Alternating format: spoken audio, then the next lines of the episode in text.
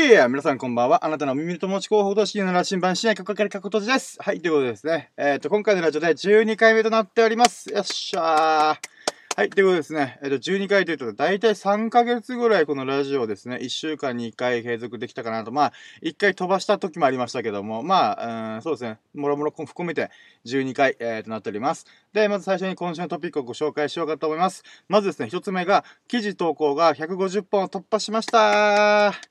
いやですね、あんまり記事の投稿数とか考えてなかったんですけど、意外と、あ、150本超えたんだっていうのをね、あのー、このすべての記事っていうマガジンで、ちょっと、あのー、毎日この1500文字とか2000文字超えてる投稿記事に関しては、まあ、それで、えっ、と、カウントしてるんですけど、あ、いつもが150本超えてるやんけっていうことで、あ、150本突破してたんだなーっていうことでちょっと驚きました。えっ、と、これも皆様の、えっ、と、リアクションのおかげで、あ、いいねついてる、もっと記事書こうみたいな感じが、っていう発想がで、発想で、えっ、と、継続できる、することができたかなと思います。まあ、ちょっと思うのがね、えっ、と、3ヶ月で100本記事突破したんで、まあ、90日ぐらいで100本突破したのと比べると、今で2ヶ月で100あ50本か。なので、ちょっとペースは落ちてるなとは思うんですけど、まあそうですね。うん。まあ50本超えれたのはちょっとあっという間だったなっていうのをちょっと、ちょっと感慨深く思っております。はい。で、2つ目が、えっ、ー、と、ゴールデンウィークひたすらに遊んでおりました。えっ、ー、と、まあ、夜釣り、夜、夜に釣りしたり、夜釣りしたり、あとは、麻雀セットを買ったんで、まあ、青空麻雀をしてみたり、あとは、すずりというものでグッズ制作をしたり、歌詞創造ゲーム、やっと初めて、あ、初めてというか、やっと実行できたりとか、などと、もうひたすらに遊んでおりました。で、えっ、ー、と、今、グッズ制作の話で言ったんですけど、まあ、3つ目が、すずりというサービスがあって、まあ、これも後で記事書いたんで、えっ、ー、と、説明するんですけど、まあ、そこでグッズ制作っていうのを始めてみました。ということですね、えっ、ー、と、まあ、次のラジオから毎週頭の方に、えっ、ー、と、すずりでこういうグッズがあるので購入してくださいっていう感じで、えっ、と、PR、ちょっとお知らせってことで入れていこうかなと思っております。で、えっと、4つ目が、価値創造ゲームでズタボロに打ちのめされたっていうのですね。これもまた記事書いたんで、そこら辺も説明していきたいなと思います。えっ、と、まあ、そうね。うーん、なんか、本当先週はゴールデンウィークの途中でみんなと釣りしながらこのラジオの収録をしたんですけど、うーん、なんだろうな。うーん、本当取り留め、取り留めもないな、自分の活動っていうのとか、なんか、なんだろうな。うーん、まとまりがない。本当に。一貫性がねえなとは思うんですけど、まあそれが僕なんで、まあこんな僕がね、どこにたどり着くのか、その珍道中をお楽しみいただきましたら幸いです。それでは始めていきたいと思います。野郎ども、準備はいいかよーそろー深夜の羅針盤 presents、深夜のジャンクコンパス !Here we go! はい、ということですね。このノートでは人生の羅針盤探しを目的に、ノートに日々の学びや気づきを投稿しております。主に取り扱うテーマは人文学、スピリチュアル、信仰、宗教、哲学、文化、本の感想、人の営みだとなっております。そして2021年中に電子物自主出版を目指して奮闘しております。何者でもない僕が何者になるのか、何も持ってない僕が何をやるのか、自分の全てを出し尽くすことができるのか、パンツを脱いだお父さんコンテンツを出し切れるのか、そんな僕の人生の物語を楽しんでいただけます幸いです。まあ、冒頭でお伝えしました通りに、えー、っとですね、今週で記事投稿が150本突破いたしました。パチパチパチパチパチパチ。まあね、さっきも言ったんですけど、本当にこれもね、皆さんが僕の記事を読んでくれたから、えっ、ー、と、このいいねしたりとか閲覧してくれた数字で、あ、よかった、みんな見てくれてるんだ、じゃあもっと書こうとか、そういうことで、えっ、ー、と、続けることができたかなと思ってます。本当にありがとうございます。でね、えっ、ー、と、まあ、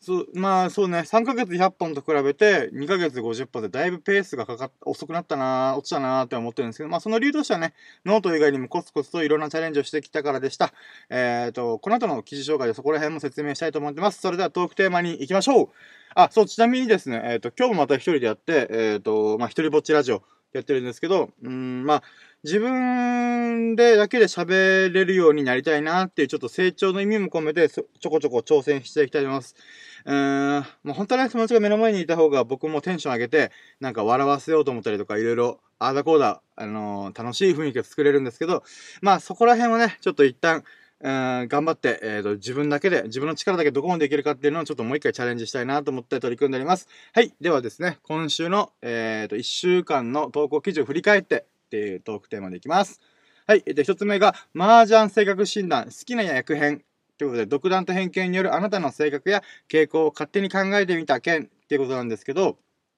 あの、僕も最近麻雀ハウスで、まあ、ハマってたっていう、ハマってたんだな。うん。昨日も麻雀して、もうやばい疲れたっていうのとボロ負けして、もういいかな、麻雀しばらくってことで、ちょっと飽き始めてるっていうのが正直なところなんですけど、まあでも麻雀っていうのはね、えっ、ー、と、僕の性格にすごい合ってる部分もあるので、まあちょこちょこ今後もやり続けるんだろうなと思ってるんですけど、まあ、うん、その中で麻雀の性格診断っていうのをちょっと勝手に作ってみました。で、えっ、ー、と、これのきっかけっていうのが、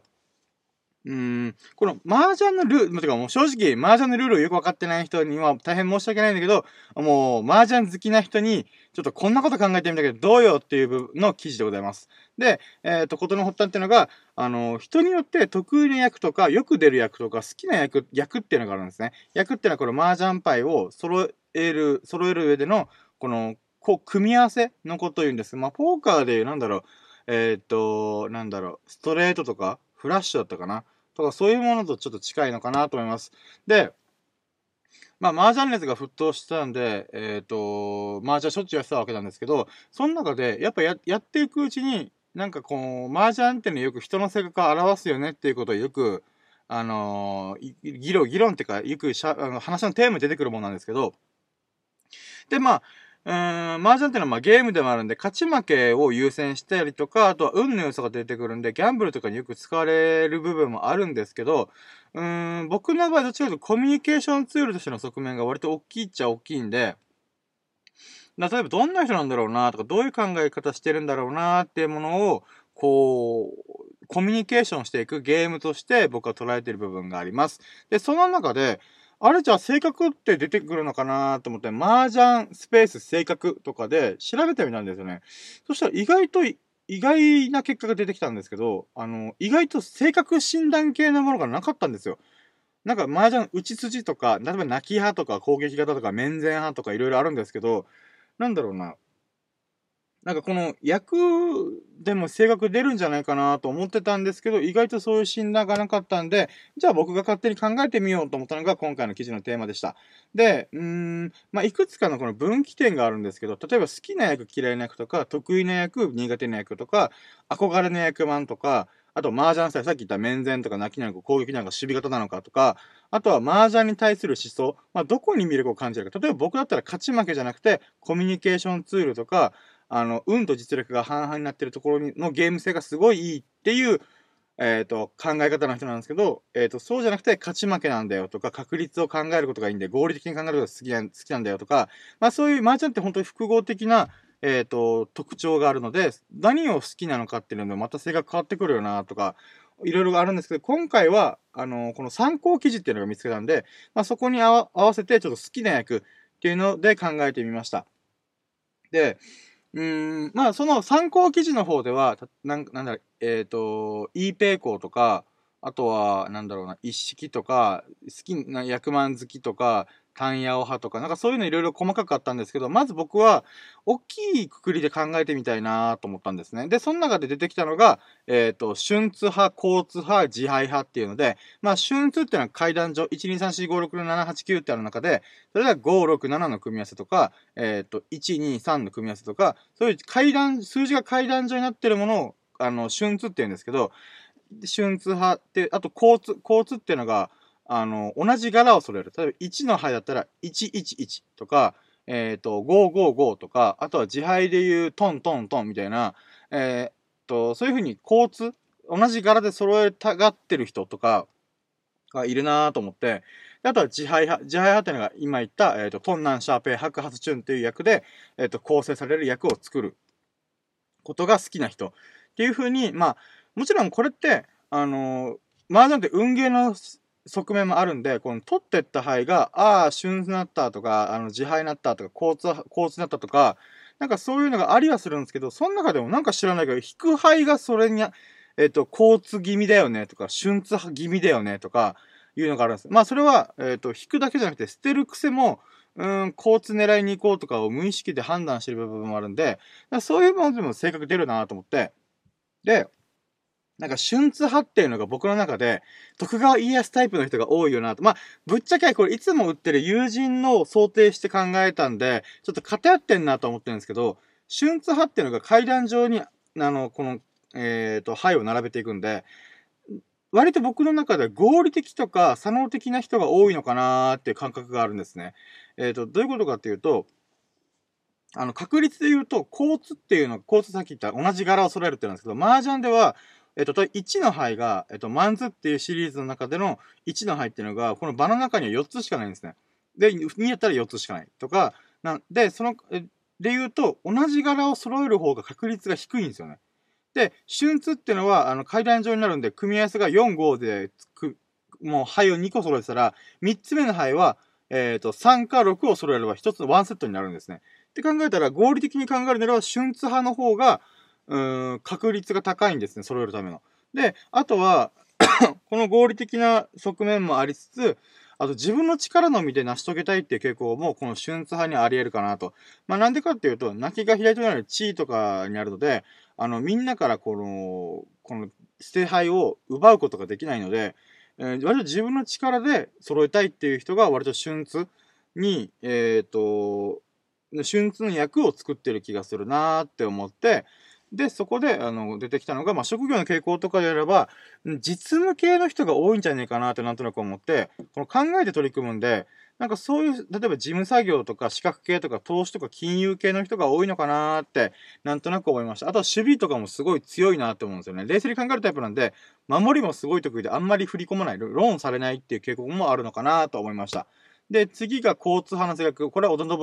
長、織田信長タイプと僕は思ってて、まあ、これ実際僕なんですけど、僕が織田信長かっていうと、そこ、ちょっとそこも、ちょっと不遜な部分もあるんで、ちょっとうーんと思ってはいるんですけど、まあ、簡単に言うと、直感的な、その、右脳的な人が多いかなと思ってるんですね。で、場に4つしか存在しない同じ牌を揃えようって考えがちなんで、割と勢いとか運任せの部分もあるんですね。まあ、トイトイが好きとか、うーん、そうですね。あの、あんこが揃えたいとか、なんかそういうのがあるんですけど、まあ自分が作りたいことを最優先に考えるタイプで、使えるものは何でも使う。つまり、向かいの人が、向かいの人だろうと、えっ、ー、と、右隣の人だろうと、出した灰をポンっていう泣きをやって、捨て灰を取ることができるんで、そうなってくると、この、泣き派も多いのかなと思うんですけど、まあそういうふうにこの構造をガンガン揃えていくんで、で、それで作る役を、や役を作っていくんですけど、まあ、攻めに特化しすぎてるんで、自分がこのシリーズで作りたいってなった瞬間に、もうそこに、意識が引っ張られまくってるんで、まあ、振り込んでしまって、ローンされて、点数をドンって取られちゃうみたいな、えっ、と、確率も段違いで多いのかなと。でも、職業的に言うと、まあ、自分の理想を追求するんで、ビジョン型の人、とか、クリエイティブ系とかコンサル系の人とかが多いのかなってなんとなく思いました。まあもしかしたら経営者タイプとかの人も多いのかな。で、次が自敗派のタイプ。これは豊臣秀吉タイプだなと思って、あのー、まあ、バランスタイプでマイペースな人が多いかなと僕思ってるんですよ。で、自敗を絡めると、大きい役を目指せるんで、まあ、割とマイペースに、えっ、ー、と、夢を追う人っていう傾向が多いのかなと。夢っていうか自分のペース、自分がいいもの、自分が過ごしやすい状態っていうのを、えーと、目指す人が多いのかなと。なので、えーと、この自敗っていうのが最初に捨てられがちなんで、まあ、割と臨機応変に対応するんですね。最初ら辺に、あ、雷鳴った。今ですね、ちょっと海、夜の海沿いで、えーと、収録してて、ちょっと、ちょっと天気が怖いな。えー、で、えっ、と、全体を俯瞰して、えっ、と、臨機応変に対応していくっていう性格を持ってるのかなと。なので、講師ともにバランスが取れている人で、まあ、職業的な部分で言えば自分の時間とかライフスタイルを優先する、まあ、自営業とかフリーランスタイプの人が多いのかなって勝手に思いました。で、うん、そうですね。それがこの大きい3つの系統で考えるならこうじゃないかな、みたいな。あとは細かく好きな役での性格診断っていうのを、えっ、ー、と、いろいろ考えてみたっていう記事でございます。まあね、これ何がしたいかっていうと、うーん、なんだろうな。うん、統計っていうのが結構僕好きだなって、このノートで記事書いて思ってるんですが、大昔にノート始めたばっかの時にも僕確かワンピース性格診断みたいなのも作った記憶があるんで、それと同じように今回の麻雀も麻雀の役で性格、まあ、統計的にどこまでいけるかなみたいな、いうものをちょっと考えてみたっていう記事でございます。はい。では次行きましょうか。で、次がですね、えっ、ー、と、虚無と熱狂、1001のバイオリンが鳴りやまない夜。ということですね。えっ、ー、と、先週の水曜日かな、ゴールデンウィーク最終日みたいなところで、木金仕事があるみたいな状態だったので、水曜日の夜、ってか今もそうなんですけど、めっちゃ寝つけない夜だったんですよね。まあ今ももう深夜3時に収録して、明日普通に仕事があるのにやってるっていうな、チャランポランなことしてますけど、で、あの、その水曜日の夜、寝つけなかったのはなんでかなと思った時に、なんだろうな、このゴールデンウィーク本当に僕楽しかったんですよ。とんでもなく楽しい。もう遊びに遊び尽くしたなと。だからさっき言った通り夜釣りしたり、青空麻雀したり、えー、っと、グッズ制作したり、あまあ、ラジオも撮ったりもしましたし、ああとは歌詞想像ゲームとかもやったりとか、本当にもう一日一日を満喫したなと思ってて、で、こんなゴールデンウィークいつぶりなんだろうかなっていうふうに思ってて、で、まあ、なんだろうな、こう、まだ遊び足りないっていう感覚がすごい強かったんですよね。で、その感覚っていうのが、本当になんかもう熱にうなされてるというか、うん。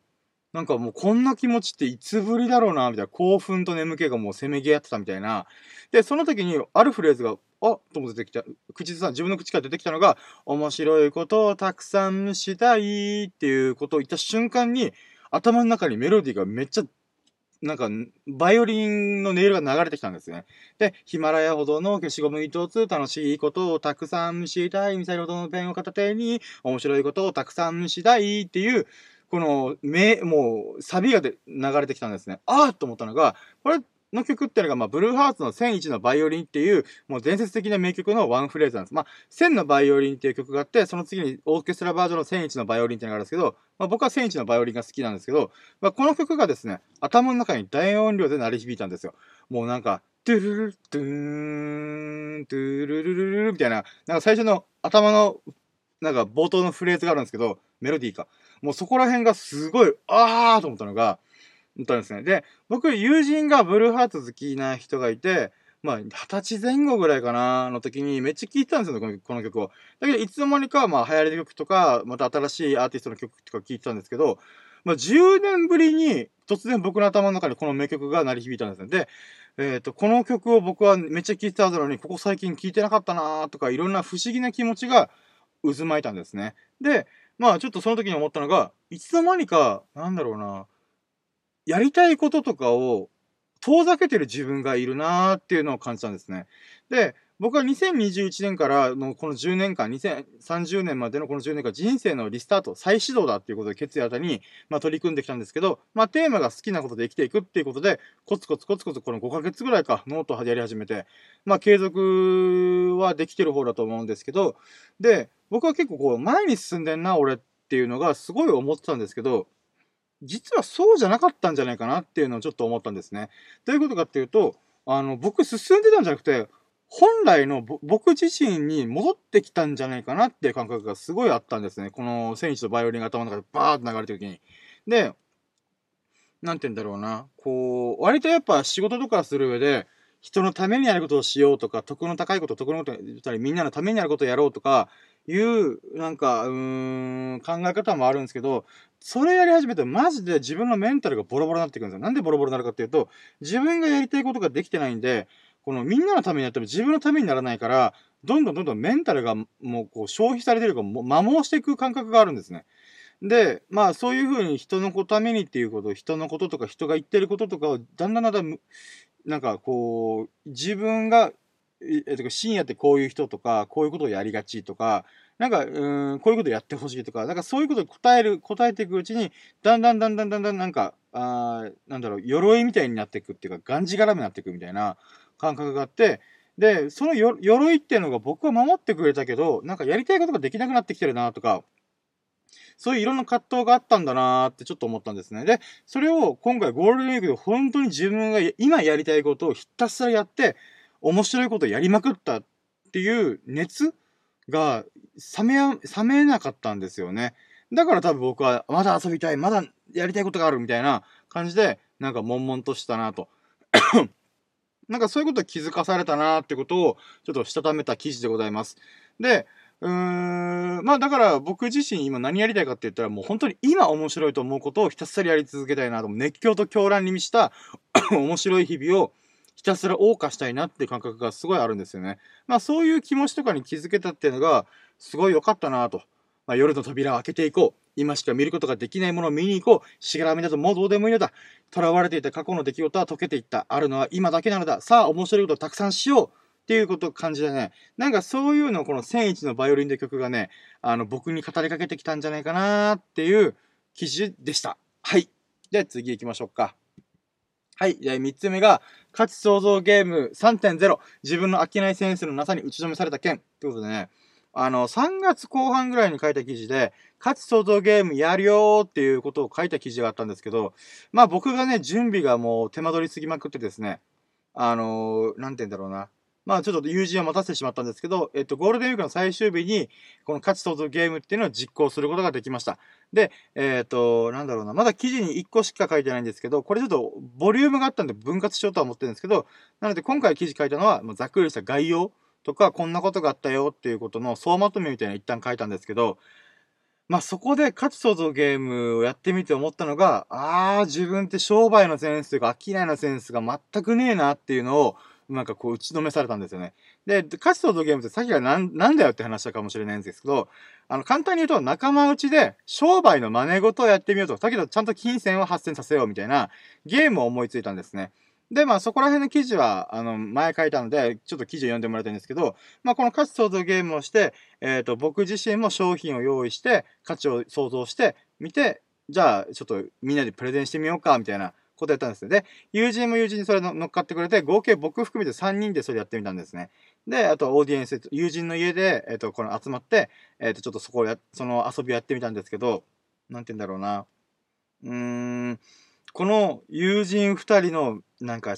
着眼点というか商品がめちゃくちゃ面白くて、あの、例えば250円で買った商品を1000円まで釣り上げて、あの、購入したりとかしたんですよ。なんかそれもすげえ面白い。250円が1000円ですよ。4倍の価格で売れることなんて普通あるみたいな思いません？うん、例えば100円ガム、100円のガムが400円のガムに生まれ変わるとかってありえないと思いません？なので友達同士だからこそ、なんかこう、こいつだったらこういうの求めるだろうとか、価値をみんな、付加価値をつけまくってって、値段をどんどん釣り上げていくみたいな、そういうゲームやってて、なんか、あー、なんか言い出しっぺの僕よりも、友人二人の方がめっちゃ面白い商品作るやんと思って、で、かたや僕自身が作った商品っていうのは、なんて結局売れなかったんですよね。なんか面白いとか分かりやすいとか、これすげえっていうことを言ってくれたんですけど、結局商品の購入には至らなかったんですね。もうこれ僕がすげえショックで、いや、まあ、なんて言うんだろうな。このゲーム自体が、楽、みんなが楽しめたとか、もう一回やるって2回目があるとしたらどう思うって聞いたら、いやいや、全然あれ面白かったよっていうことを言ってくれたんで、ゲーム自体は大成功したんですけど、問題は僕がプレイヤーとして大失敗だったなっていうのがいろいろあって、なんかね、商売って不思議だなと。これもまた言語化しきれてない部分もいっぱいあるんで、なんとかちょっと、あの、ざっくりを書いてはいたんですけど、あ難しいなと思いました。で、まあ、今回の反省点、いい点も悪い点も含めての反省点で振り返るになれば、ちょっと箇条書きで書いたんですけど、あと、需要の捉え方が甘かったっていうのと、供給する商品開発が自分が作りたいものに寄りすぎたなとか、あとは何にお金を払うのかが曖昧だったとか、あと、ポジティブな情報、好きとか面白いっていうのは、購入のハードルが実はめっちゃ跳ね上がるみたいな。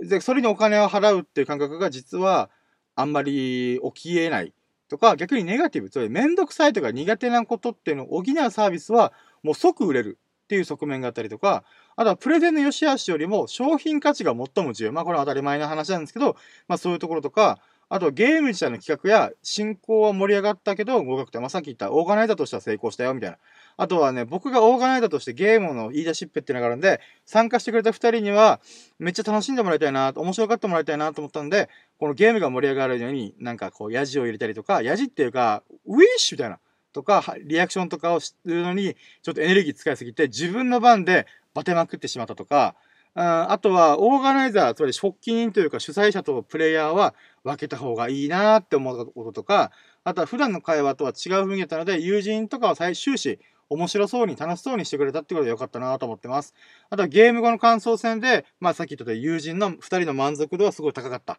ていうのがありました。うん、まあ正直ね、ざっくり言い過ぎてるんで、まあこれだけのラジオをちょっともう一回どっかで撮ろうかなとは思ってるんですけど、まあちょっとこれは友人、参加してる友人含めてちょっと、あのー、この件について、価値創造ゲームについての振り返りラジオっていうのをいつかやってみたいなと思ってます。で、うーん、なんだろうな。まあ、とりあえずめちゃくちゃ悔しかったなと思ってる部分があって、だからどっかリベンジ2回目やりたいなと思ってるんですけど、ちょっとこれ準備にめっちゃ時間かかるんで、お互いにね、僕自身も友人2人も時間かかるんで、えー、まあ年一とかでやりたいなーって思ってるんですけど、まあそれ以外に、この価値創造ゲームから派生した、えっ、ー、とゲームとかもちょっと生まれそうだったんで、うん、そこら辺のゲームまたちょっとやってみようかなと思っておりやす。はい。ということで、そういう記事でございました。ちょっとこれ、急す、急っていうか、あの、あまりにもざっくりしすぎてるんで、何の話っていう人が多いと思うんで、ちょっとまた丁寧に説明するような機会を設けたいと思います。はい。で、ラスト、えっ、ー、と、4つ目。えっ、ー、と、これはね、なんか、この、うん、今までの僕の5ヶ月分の活動の、なんか総まとめっていう感じがします。で、えっ、ー、と、コンテンツ資本論、新時代の三種の神器になり得るかもしれないプラットフォームを遊び尽くす件っていう記事を書きました。えっ、ー、と、これはね、ざっくり結論から言うと、今僕はですね、ノートというプラットフォームと、スタンド FM っていうプラットフォームと、 SUZURI っていうプラットフォーム、合計3つのプラットフォームを使ってるんですけど、で、その上で思うのが なんて言うんだろうな。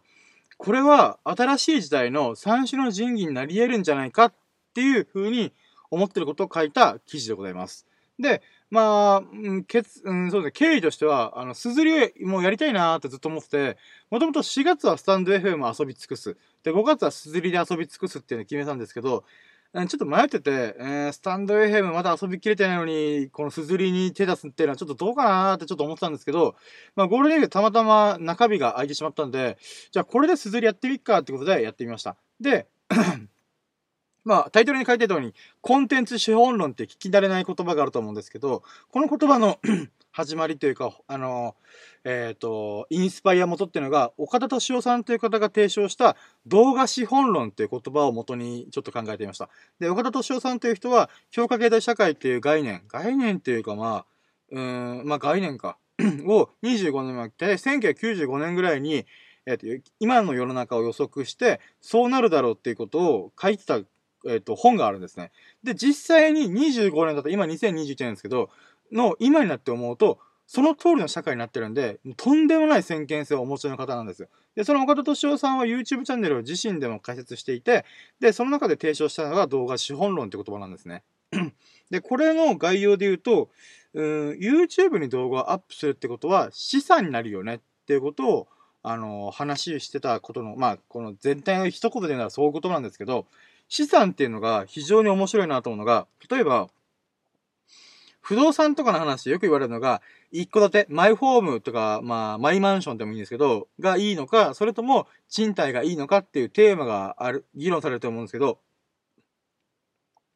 で、まあ、このマイホームというか、マイホームじゃないな、戸建てで考える人っていうのは資産になるっていうふうに認識されるらしいんですけど、なんかこの経済的な文脈で言うならば、それは資産にはならないよっていうのがあるらしいんですよ。資産の定義っていうのが、お金を生み出しているのなら、えー、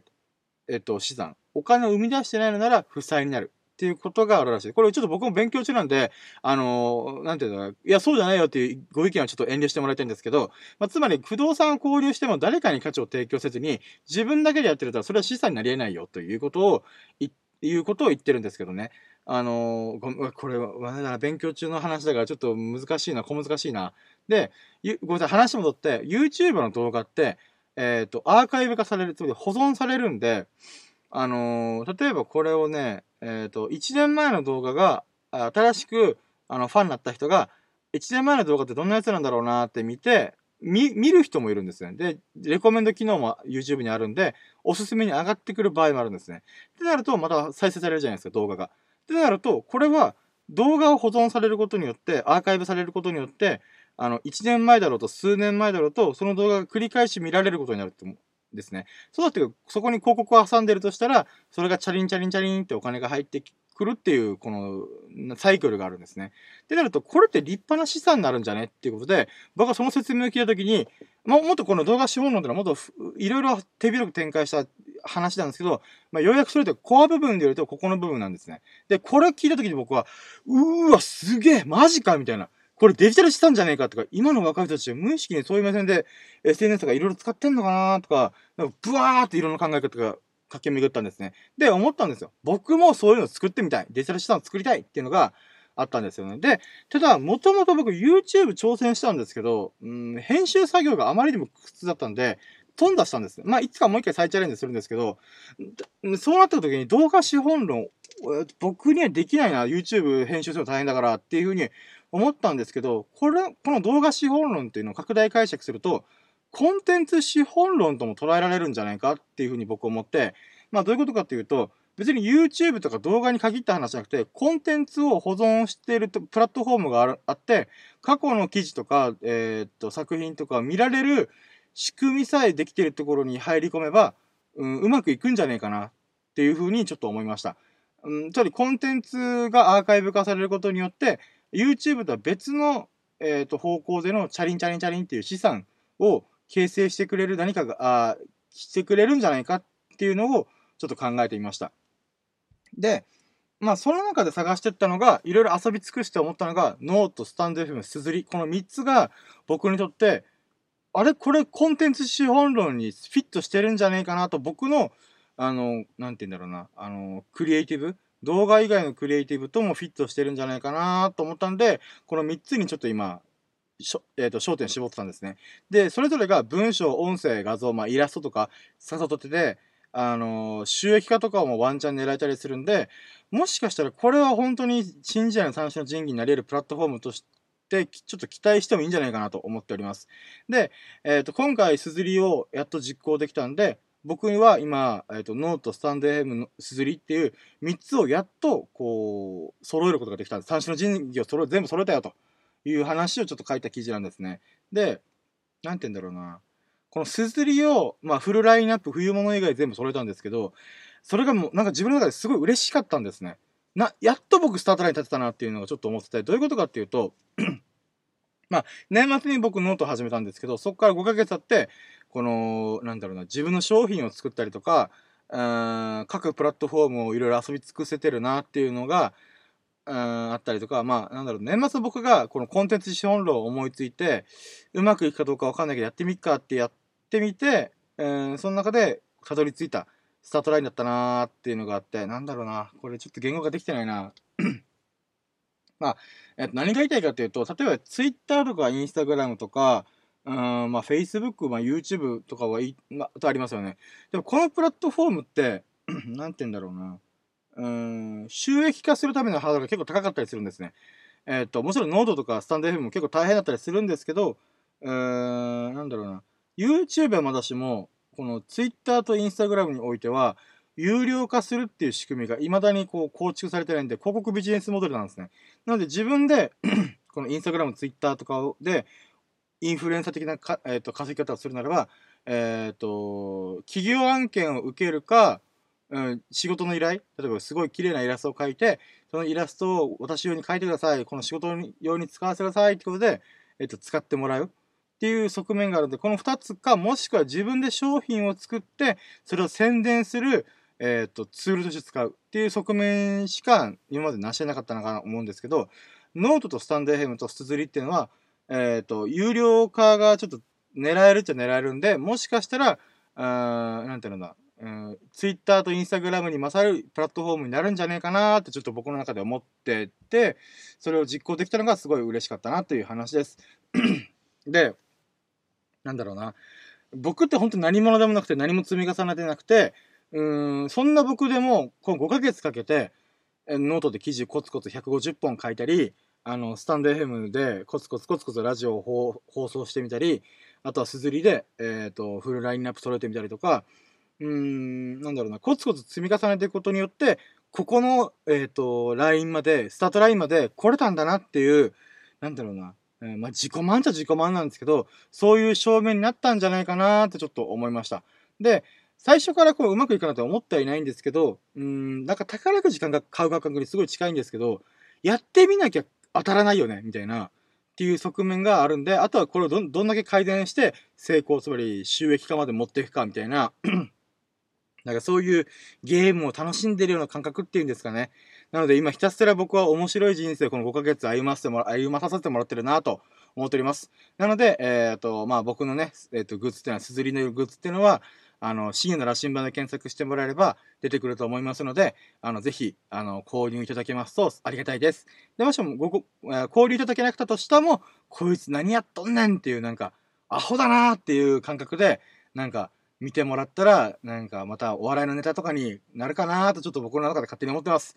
まあね、まあこんな、これからもね、こんなアホな挑戦を繰り広げていこうと思っております。まあそんなことをね、書いた記事でございました。はい。えっ、ー、と、今週の記事はですね、4本しか書いてないので、以上となっております。で、今週の振り返りまとめで言うと、まあ、そうね、今週はですね、先週の反動からか、まあ、先週10本ぐらい書いたんですけど、一気に。まあ、今週は急に4本しか書いてなかったりするんですけど、まあ、さっき言った通りに、あの、すずりとかいうグッズ制作サービスを使ったんで、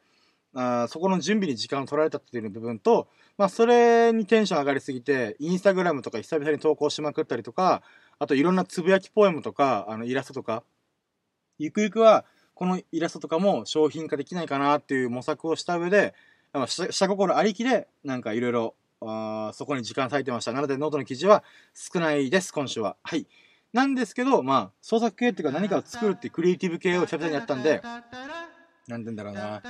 まあ、それはそれで結構楽しかったりするんですよね。なのでちょっとそっち系の投稿が今週多かったなとは思うんですけども、あのー、まあ、なんだろうな。うん、変な話、僕のこの濃厚な体験談を書いた記事もあるんで、いいねが10件超えたりとかして、ちょっと嬉しい側面もあったりとかしました。はい。ということで、最後まで聞きいただき本当に本当にありがとうございました。毎週日曜日の24時前後、まあ普通に今4時間超えちゃってるけど、深夜のジャンクコンパスをの途上で応援していきたいと思いますので、来週も楽しみにしております幸いです。なんか良かったなと思ってくれましたら、ハートマークやフォローをしていただけますと、モチベを爆上がりしてガンガン投稿いたします。そして嬉しすぎて、ぴょんぴょんと飛び跳ねます。聞いてくれる方のご意見もお聞きしたいので、ぜひコメントいただけますと幸いです。それでは皆さんが他から日々を謳歌することを心の底から祈っております。Thank you for listening. Have a nice day. はい。ということで、ありがとうございました。あ今日も36分一人で喋っちゃったな。しかもなかなか難しいな。聞いてくれて本当にありがとうございます